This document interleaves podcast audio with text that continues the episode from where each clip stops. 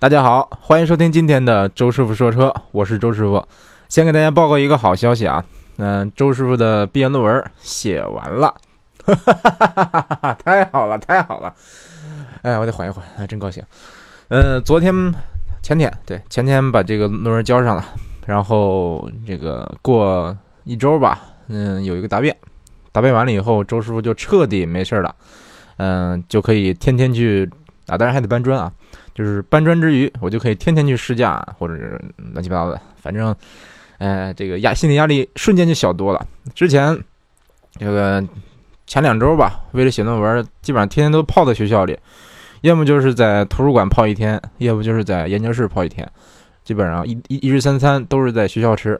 早起七点五十起床，然后因为食堂八点开门，嗯，我就八点左右吧到学校食堂吃个早饭。然后这个吃完早饭去学习，学到中午十二点去吃午饭，然后接着回去学习。困的话，困的话就在这个这个桌子上趴着眯一会儿，眯那么十几分钟。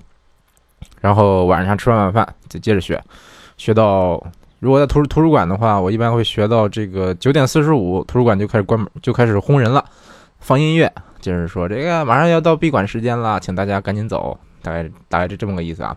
然后他会一直音乐一直响，从九点四十五一直响到十点。嗯，一般来说九点四十五听着听着声音我就走，然后去研究室再学四个小时。有几天我写论文晚上写到写到三点，嗯，有写到两两三点的时候，然后半夜这个这个这个半夜回家，正好最近这个我我们家附近出现了个嗯有一个犯罪嫌疑人，嗯，持刀逃窜。反正这个是接到我们学校也接到了警察的这个这个这个那什么叫提醒吧，然后给我们学生们都发了通知，说小心点啊。正好这个事发的那个地点哈，离我家就隔着一条街，所以每每虽然周师傅这个身强体壮，这个这个这个是不是身强体壮啊？但是他拿着刀呢，是不是？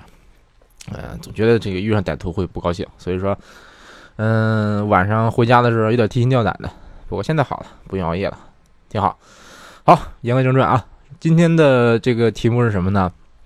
嗯，我记得去年吧，大鱼也是咱的一个老听友，呃，提过一个问题，说周师傅聊聊四驱车吧，啊，聊聊四驱车吧。我一想，对哈，在节目里没有专门聊过四驱车，碰起碰且，况且我也是特别喜欢四驱车的，所以说今天呢就跟大家聊一聊四驱车。嗯，反正我吧，第一次接触四驱车是什么时候呢？大概是一九。九几年的，九六九七年吧，大概那时候吧。那时候就是第一次兴起的这个四驱车。嗯，咱国内其实在我小时候啊，就是上个世纪九十年代或者二十世纪初，这兴起来的玩具基本上都是跟着日本动漫来的。嗯，小时候攒过这个什么水浒卡、三国卡，然后玩具的话，铁胆火车侠，然后像这个什么数码宝贝，嗯，宠物小精灵。这个包包括四驱车什么的都都传传过。周师傅小时候就是玩具特别多，所以说我买了很多四驱车，啊，应该叫迷你四驱车啊，对，迷你四驱车。那个第一个这个有关四驱车的动漫吧，就是最早引入国内的，好像是叫《四驱小子》，然后那主角叫四驱狼，对，四驱狼。然后他的那个车呢叫，想想叫什么呀？叫，嗯，啊，叫。天皇巨星，好像是叫天皇巨星啊，对，然后有什么天皇巨星、冲刺流星、大炮特使，乱七八糟的，反正有五个人。嗯，主角的他们那个车基本上都是花花绿绿的啊，这个主角的是是白橙相间的，我就买了那款那个车。然后那些这个反派吧，基本上都是紫色或者是黑色，但其实我觉得反派的车也挺帅的。嗯，呃，总之当时我我记得我买了一辆那个那个那个叫天皇巨星。然后当时是十几块钱吧，反正我记得挺贵的。哎，是八块啊，还是十二块啊？我记不清了。当时是，嗯，奥迪双钻的。嗯，其实小时候我还我还不知道这个奥迪双钻跟奥迪有什么关系啊。那个时候我还不知道有奥迪。后来我记得上小学社会有一节课里讲了奥迪汽车。当时我还说，你看这奥迪汽车，这肯定是山寨的那个奥迪双钻。然后。然后这个小时候嘛，因为那时候碰巧当时我一我我我一个亲戚吧，他是从日本回来，然后带回来很多这个充电电池。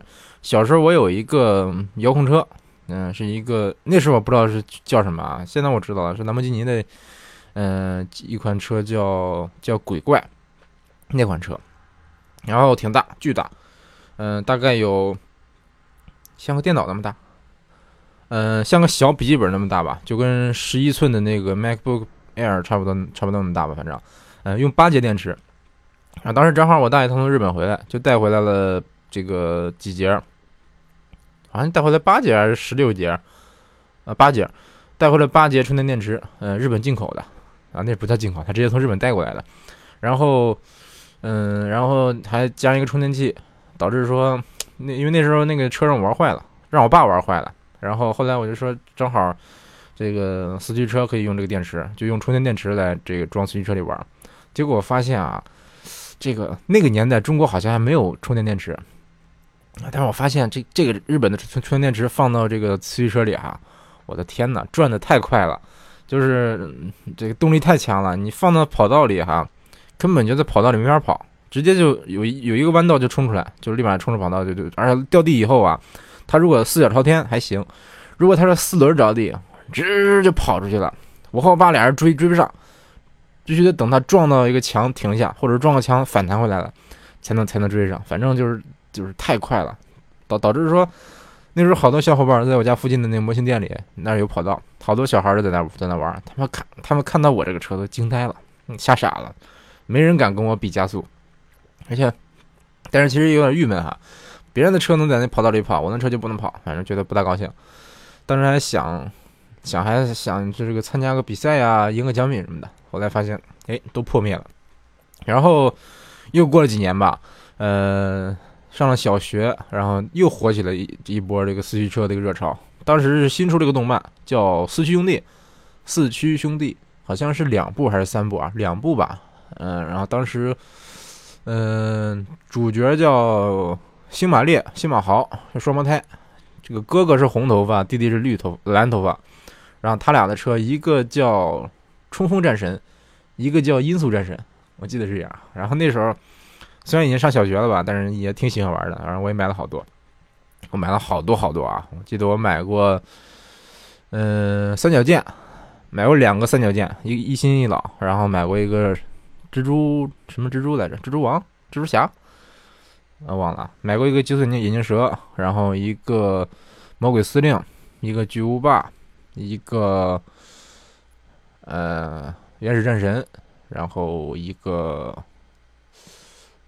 还有个啥，反正我大概买了八台吧，那时候买了八个车，挺多的。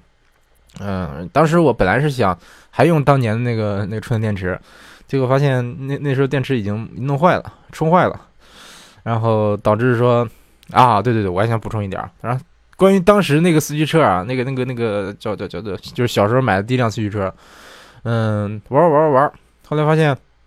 这个这波热潮好像快过去了，然后当时我有个亲戚从农村来的，叫三胖，三胖还是二胖我忘了，反正是个是个小胖子，他就说，嗯，你借我玩玩吧，嗯，借我玩玩，嗯，这这这个这个我我过两天还你，然后我当时还不想不想借他，这个这我小时候比较比较比较贼，啊不是比较贼，比较傻，对，但是比较小气，不想借的，然后他说你借给我玩，然后下周一，嗯，我给你买个新的。我说好，好，好，好，拿去玩，拿去玩。那时候我才几岁啊？可能才四五岁吧。啊，没，没有，没有，四五岁我上小学了。我记得那时候还没上，没上学，可能三岁，三四岁吧，反正啥都不懂。然后他就拿走了。结果，结果我就天天追着我爸妈问，说那个，那个，那个三胖什么时候来啊？他说周一来的，这周还没来啊。等了一周没来，等了两周还没来，后来一直等到，等等到现在他都没有还我。我的天哪，气死我了！这这个在我在我幼小的童年里吧，这个留下了非常非常严重的一个心理阴影，导致现在我以后，嗯，再也不敢把东西送别人了。那不是 敢给敢送别人的，不敢借别人了。同时，当时当时这个那那个车虽然没了吧，但是过了很很多年以后嘛，就买了很多新车。然后当时的因为电池已经不能用了，后来我就买了点这个。后来那时候那时候国内已经有了新的嗯充电电池了，我记得我买的是统一的啊。那别人有的是他们买的双钻的，然后就觉得挺好。其实统一的，我感觉差不太多啊。我那时候两节才十五块钱，十五块钱，然后用的之前的那个充电器，嗯，感觉还行。然后当时我们我们那儿还有，嗯，想想，那个正版叫国内的正版叫双钻，奥迪双钻。然后当时有盗版叫双星啊，不是双星，叫双什么来着？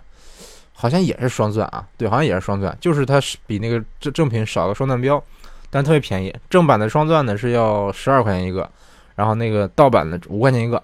我买的那些啊，绝大多数都是五块钱的，就是比较穷。然后，呃，那时候我记得看动画片啊，就是那个原版的这个动漫里边，我看他们拿在车里边那个那个标签哈，好像是两个小星星，一个红的，一个一个蓝的。我还说，哎，双星。我当时还以为说，你看这个动漫，它肯定是山寨的奥迪双钻。当时你看，然后当时我的其他小伙伴说的也是，对哈，那里边双星，你看那里边连双钻都买不起，他们他们那个动画片里肯定是假的。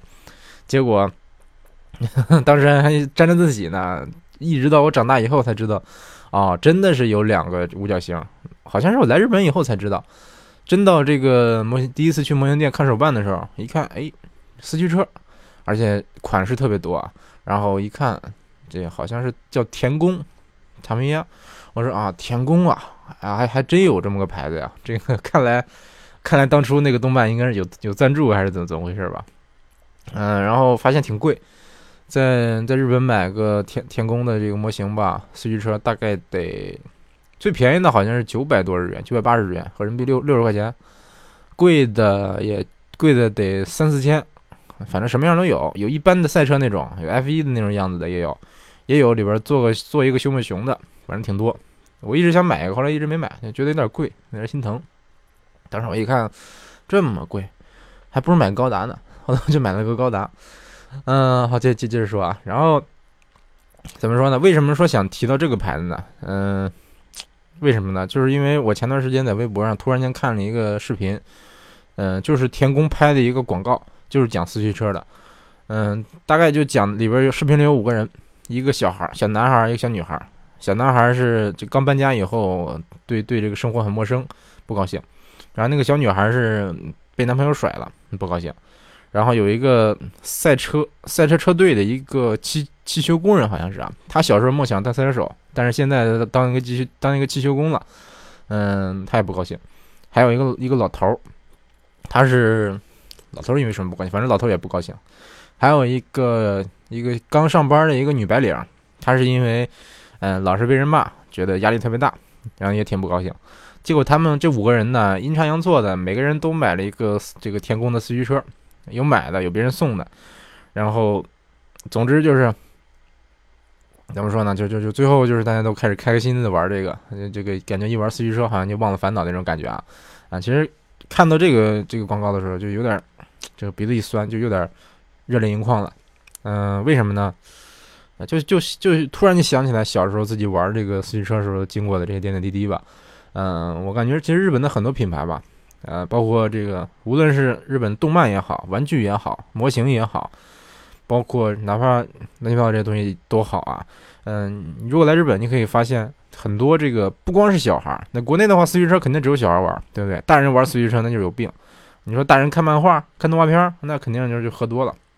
但是日本呢，上到九十九，下到刚会走，都看动画看动漫，然后玩玩具啊，不一定都玩啊，但是有很多人玩。比如我当时，嗯，我大学的时候有一个就认识一个日本老师，他就是他家里好多飞机，有一间屋子啊，全都是模型飞机，都是自己组装的。哎，他还说，哎，你你你喜欢玩模型吗？我说我喜欢，我喜欢玩机器人。他说好呀，下次下次一块一块玩。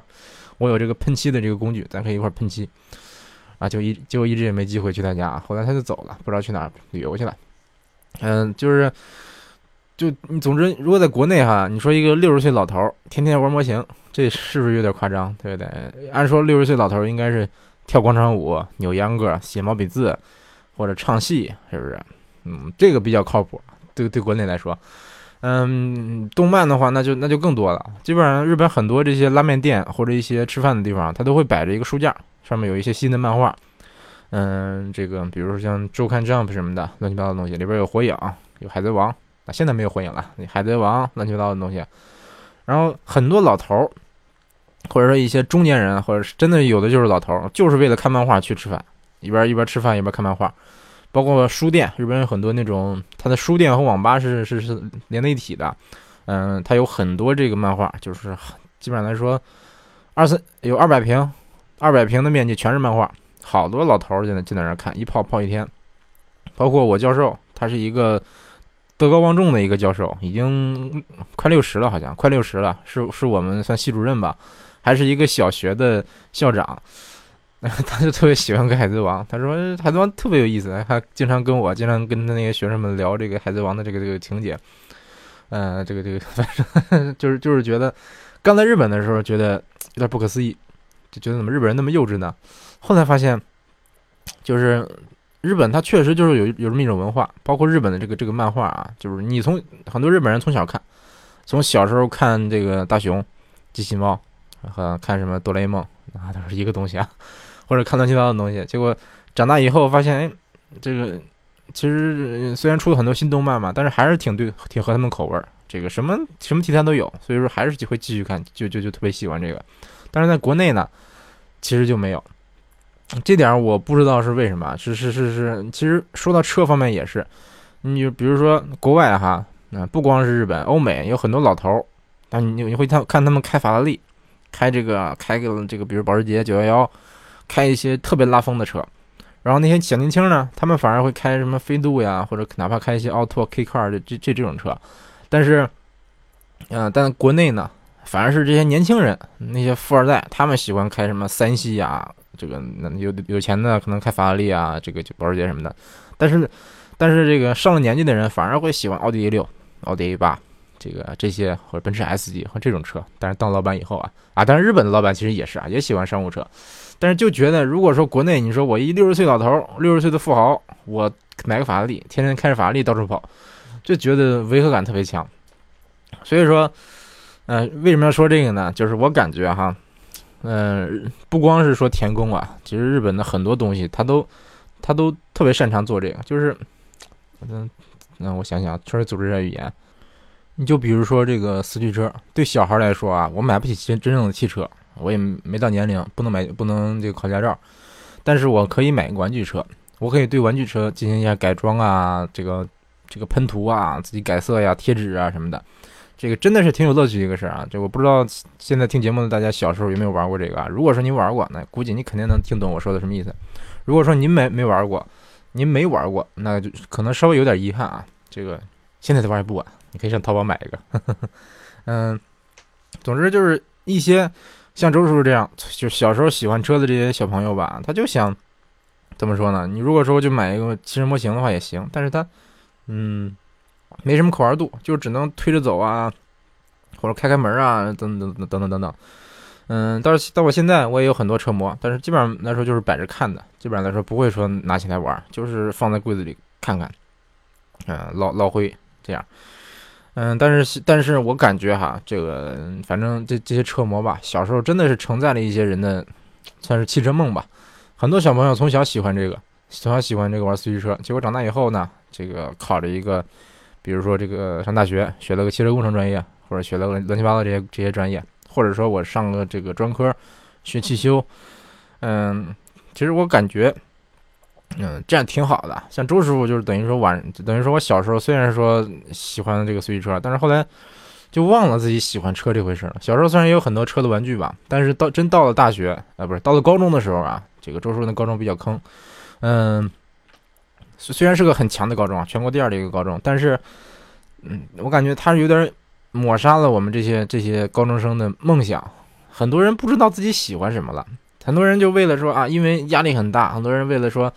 呃，为了解压，我去这个上网，我这个这个这个，或者说啊，当然没法上网啊，连手机都不让带。他就是比如说他们回家的时候，就会这个抓紧时间上网玩游戏，玩网游。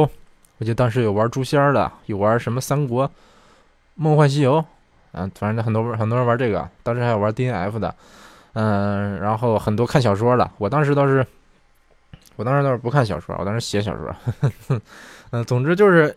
因为那那时候大家都叛逆嘛，为了说抵制这些压力，大家都开始这个挑挑出来乱七八糟这些这些这些东西去做，这个反而说忽略了自己真正的兴趣爱好。如果我我早点这个，如果假如说我高中的时候就发现自己喜欢车，那我学一个汽车专业，那我现在是不是这个这这我感觉是我这辈子可能最后悔的一件事。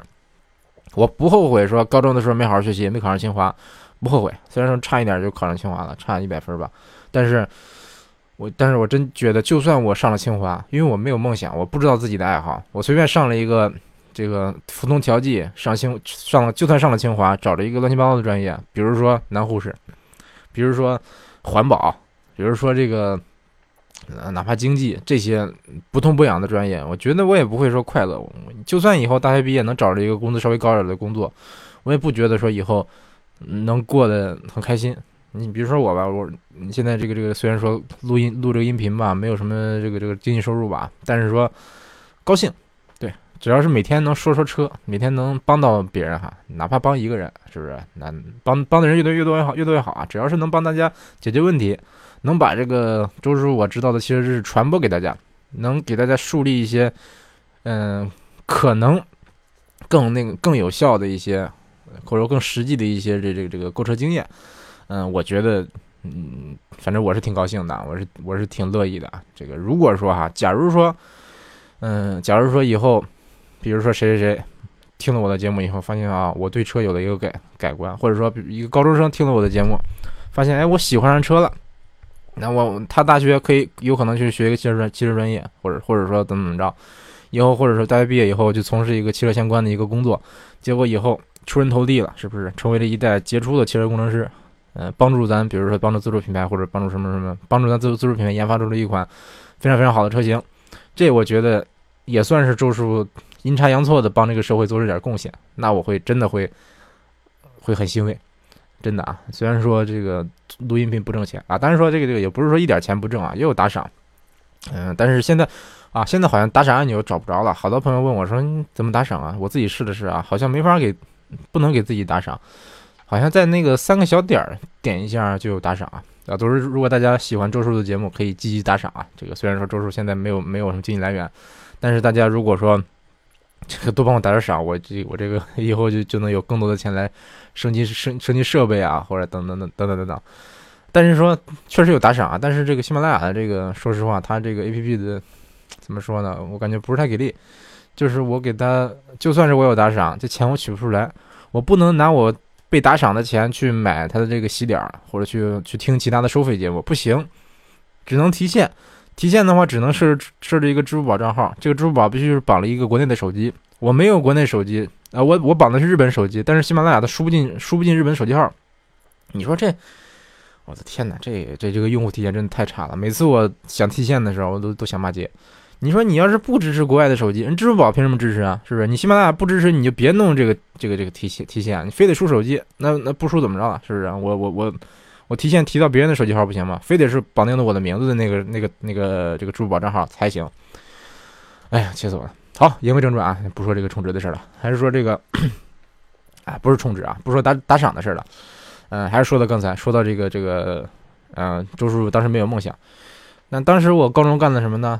当时高中我我记得是因为压力大，就看小说，看小说以后就就就就想写，因为我一直一直以来小时候都比较喜欢写东西。就写了好多小说，当时寻思啊，以后没准能当成小说家，没准以后能发个小说，然后瞬间挣一百万。当时当时这么想的。后来我认识了很多这个真正写书的人，才发现写小说真的不是个挣钱的行当啊。除非说你说我写网络小说，写什么写玄幻、修真、穿越，呃，后宫，嗯，比如说霸道总裁爱上我，写这样的小说，好像是好像是有可能这个这个这个赚大钱啊。但是一般来说。正写正经的小说啊，嗯，貌似是没什么前途。但是当时年少无知嘛，嗯，但是我总觉得说以后使劲写写，没准能成功。但是，嗯，后来发现，自从我喜欢了车以后啊，发现当时写小说这个事儿，这个这个挺那什么的，挺扯的。哎，其实怎么说呢？我说到这个事儿啊，我突然想起一个事儿来，就是我刚上大学的时候，有段时间我在我在这个这个，嗯，当时在百度知道回答问题，就是当一个。最开始就是单纯的帮人回答问题啊，我当时对鞋比较比较在行，就帮人看看这个鞋真假，帮人推荐淘宝店，帮人推荐鞋款。当时他随便告诉我一款一款鞋，问问我这鞋怎么样，我就会告诉他这鞋脚感怎么样，然后可靠性怎么样，爱不爱坏，摩擦力怎么样，抓地抓地力好不好，保护包裹性怎么样，等等等等，包括这些淘宝卖多少钱，甚至我帮他找到这个在网上淘宝上找到正品，把链接发给他，每天都是干这种事儿。到后来就想说，我是不是傻了？我吃饱撑的呀？这个人家素不相识，人在在知道上这个可能悬赏个几百的这个这个什么币。嗯，悬赏悬赏这个啊不是几百几百点多，悬赏二三十的这个叫财富值，然后我就叭叭叭叭叭花花个半小时甚至花一小时时间帮他解决问题，但是啊，当然付出就有回回报啊，因为周师傅这个帮人回答问题很实在，所以说这个当时的排名就瞬间就一直往上涨涨涨涨，这个短在半年之内吧，就涨到了当时我们分类叫运动用品分类的第二名，当时有一个大神叫六亿冥王。嗯，仅次于他，他就就是太大神了。反正，当时我的上升一直排第一的。然后，啊，不好意思，闹钟。当时的上升的这个这个速率一直排第一，但是总的来说，总的这个经验值乱七八糟都是排第二，在这个在当时那个那个那个那个分类里啊。嗯，然后前天我就是上网的时候，嗯，写论文的时候吧，嗯，就是打开网页搜东西的时候，哎，一看当因为当时登录的是我之前那个百度账号，我打开一看。就点开这个有一些消息啊，就发现当时叫百度知道名人堂，他们给我发了个这个新年祝福，然后一看，好几十，好几十的这个私信，乱七八糟的东西啊，然后点开就看了看当时的什么经验，我记得是，反正财富值还剩九千多，然后当时我花了两三万吧，大概现在还剩九千，但是虽然说这几万财富值都是我辛辛苦苦回答问题挣来的，但是。我我对过一个鼠标，花九千分九千财富值对了个鼠标，其实它值就值个二十块钱，但是花了九千分。然后当时有个水杯，也是花七八千分吧，反正我还记我还兑兑换了一个书签儿，然后换了一个这个洗漱包，大概就换了这么四个东西，花了三万多分。如果想想换一个贵点的东西，比如说咖啡机、面这个烤面包机什么的，那就得好几十万，甚至上百万。嗯，当时就觉得说。突然你想啊，我当时花了一年一年时间来做这点这些看似没有意义的事儿，有用吗？当时其实我也有点有点质疑自己啊。他后来发现，嗯，其实并怎么说呢？这个这个周师傅我本身就是这么个人，就是我做什么事儿不计后果，不计成本。嗯，我想帮人，比如说我经常，但是别别人给我买鞋，没别人想想买鞋问我，让我给推荐，这个哪怕是不怎么熟的朋友，我都都会给他花很长时间给他科普。什么叫鞋标？什么叫正品？什么叫这个某某系列？呃，耐克鞋怎么样？阿迪阿迪鞋怎么样？比如说他他打球，问你你身高多高多重，打什么位置，喜欢什么打法，适合什么样的鞋，我都会花很长时间来跟他讲，跟他解释，最后帮他推荐以后，他买了以后，哎，挺高兴，买了正品了。然后很多人也是买了鞋以后，这可能是在直接在淘宝买的，他怕是假的，让我帮他验标，然后告诉他啊正品，或者是告诉他假的，等等等等，就觉得说。帮人以后啊，帮人帮了忙以后，这个这种这种心情是，嗯，我觉得是无价的。就是周师傅，我就这么个性格。你很多人也经常说我，像我爸妈也经常说我，嗯，说你平常你你整天帮人家这个干这干那，对不对？那真正你你需要帮忙的时候，有人帮你吗？我觉得是有的，当然当然肯定是有的。就是觉得说，嗯，当时他们他们就说啊，你当时有年有那时间花一年时间帮人回答问题，你怎么不去打工呢？你去打工的话，你一个月挣一千块钱，哪怕挣一千块钱。你一年呢挣挣一万多，你就能买二手车了，对不对？你后悔不后悔？我一想啊，好像确实是啊。那虽然说，比如说我现在也搬砖，但是我录节目，说实话，如果我把我录这个音频节目花的时间都去打工，一个月少说能挣三五千人民币吧。嗯，但是说，但是说这个虽然说打工他能挣钱，但是，嗯，我不喜欢。对，而且打工只能帮帮我自己。啊，可能还能帮 帮帮店里的这个这个老板啊，但是就是觉得说，嗯，我还是喜欢干点这个这个自己喜欢干的事儿。比如说，哪怕现在录节目，录完节目以后口干舌燥，是不是？每天要花很长时间。但是，嗯，我特别欣慰的就是有有很多朋很多这个老听友呢不说了，有很多一直以来有一些新听友，就是不断的这个支持我、鼓励我，包括问了问题，嗯，甚至甚至有朋友帮我这个。就反正有很多朋友就就特别热情啊，说哎，这个这个这个周周是，当时我记得是谁呀？我想想是谁啊？我忘了是谁了。当时说这个周周师傅，我给啊，当时中奖了。他说啊，对对，当时中的那个车标。然后周师傅，你给我地址，我给你寄两只烧鸡过去。我们这儿特产什么什么烧鸡。那时候当时这个心里挺高兴的，说啊，没有没有，不用不用不用，有机会我去我我我去那去找你们玩，到时候你请我吃烧鸡就行。就觉得说。一个是通过这个节录这个节目帮了很多人，另外就是也是我最高兴的一点，就是从我进了这个圈以后啊，认识了很多懂车、喜欢车的人，我跟他们能学到东西。这个之前我我就想找一个陪我聊天的人，如果说我身边有个好朋友，他特别喜欢车，那那我会高兴死，对不对？做梦都想有一个懂车的人天天陪我聊，但是没有。但是自自从我开始做这个节目以后啊，认了认识了很多，呃，特别喜欢车的一些网友，包括也有些这个实实际生活中的朋友见，包括我们见过面的也不少，嗯，而且认识了很多大 V，认识很多这个这个比较有名的一些汽车圈的老师，比如说叶红老师，比如说刘星月老师，比如说这个呃，比如说这个刀哥，呃，比如说像那李三枝，呃，比如说张富科等等等等。那之前我我这个微博这个粉丝只有几十，但现在两千多了，当然也不多啊。欢迎大家关注这个周师傅说车的微新浪微博啊，嗯，你就搜周师傅说车就行了。师傅俩字别打错啊，就是那个《西游记》里边师傅那个师傅啊，别打错，千万别打错。然后，嗯，现在微现在我微博上的互粉的好友哈，就是那种，嗯，就是有好多这个，你像日经在日经在线也关注我了。这个还有菜市菜市场，还有这个，还有谁？反正反正反正好多，数不清了。就觉得说，认识了好多人，认识了好多喜欢车、懂车的人，这这个我感觉挺高兴。因为以后就无哪怕哪怕以后就我不从事这个汽车相关的工作，起码说是不是以后想聊个车，有人陪我聊，我有不懂的问题，我有有有人问，对不对？当然我也认识了很多这个汽车方面的一些从业者，包括一些，比如说有做供应商的。有做技师的，有这个工程师，主机厂的工程师，有做公关的，嗯，或者有老司机等等等等，也认识认识了很多人，包括也认识了你很多，你像三哥，像这个三哥也是在做这个做算汽车自媒体吧，嗯，我我一直以来都比较佩服三哥。然后比如说还有一些其他的这个人，总之人很多啊，我就不点名了。